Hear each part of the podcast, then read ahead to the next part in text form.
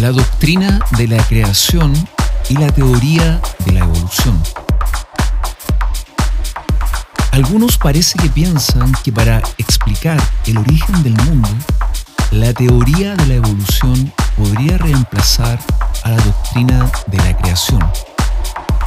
Pero esto es claramente un error, ya que esta teoría no ofrece tal explicación. La evolución es desarrollo, y todo desarrollo presupone la existencia de algo que se desarrolla. Lo que no existe no puede desarrollarse de la no existencia a la existencia.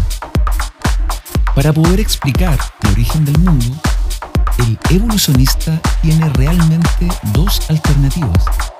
Debe recurrir a la teoría que afirma que la materia es eterna o a la doctrina de la creación. Se debe además distinguir entre las dos formas de la doctrina de la evolución. A. Evolución natural. La evolución natural presupone que todas las especies existentes de plantas y animales, incluyendo el ser humano, y también los distintos fenómenos de la vida, tales como la conciencia, la inteligencia, la moral,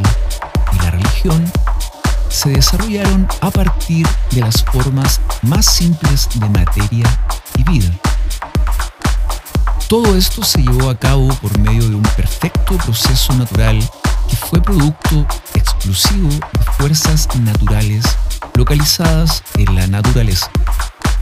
Sin embargo, se ha de tener en cuenta que todo esto es tan solo una presuposición que no ha sido comprobada y que desacierta en muchos puntos.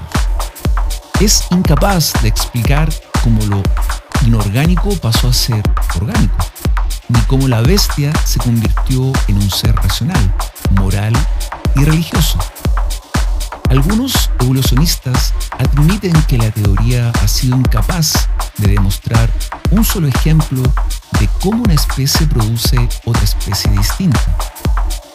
Además, esta teoría contradice el relato de la creación, esto es, acerca del origen de las especies y del ser humano, de la condición original del ser humano, de su caída en el pecado y su consecuente deterioro.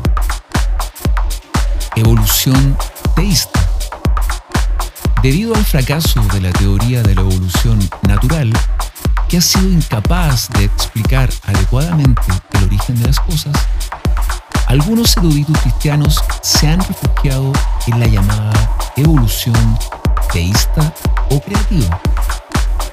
Esta presenta a Dios como el obrero omnipotente que está detrás de todo el proceso de desarrollo.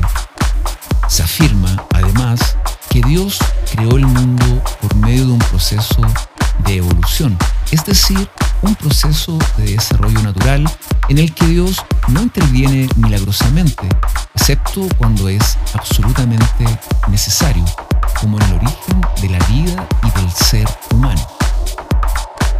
El hecho mismo de que tenga una cierta apelación religiosa hace que esta teoría híbrida sea peligrosa. De hecho, está tan en contra de las escrituras como la teoría de la evolución natural. También enseña que a Dios le tomó millones de años para crear el mundo, que Dios no creó las variadas especies de plantas y animales, que el ser humano, al menos físicamente, desciende de un animal y que no hubo caída al pecado en el sentido bíblico de la palabra.